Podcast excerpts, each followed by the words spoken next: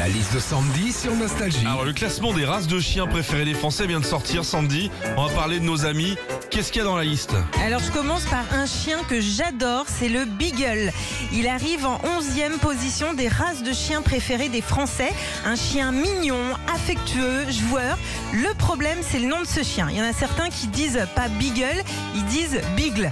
Et c'est les mêmes qui, quand ils entendent ça, ils disent Oh tiens, les Beatles A trop, un petit peu.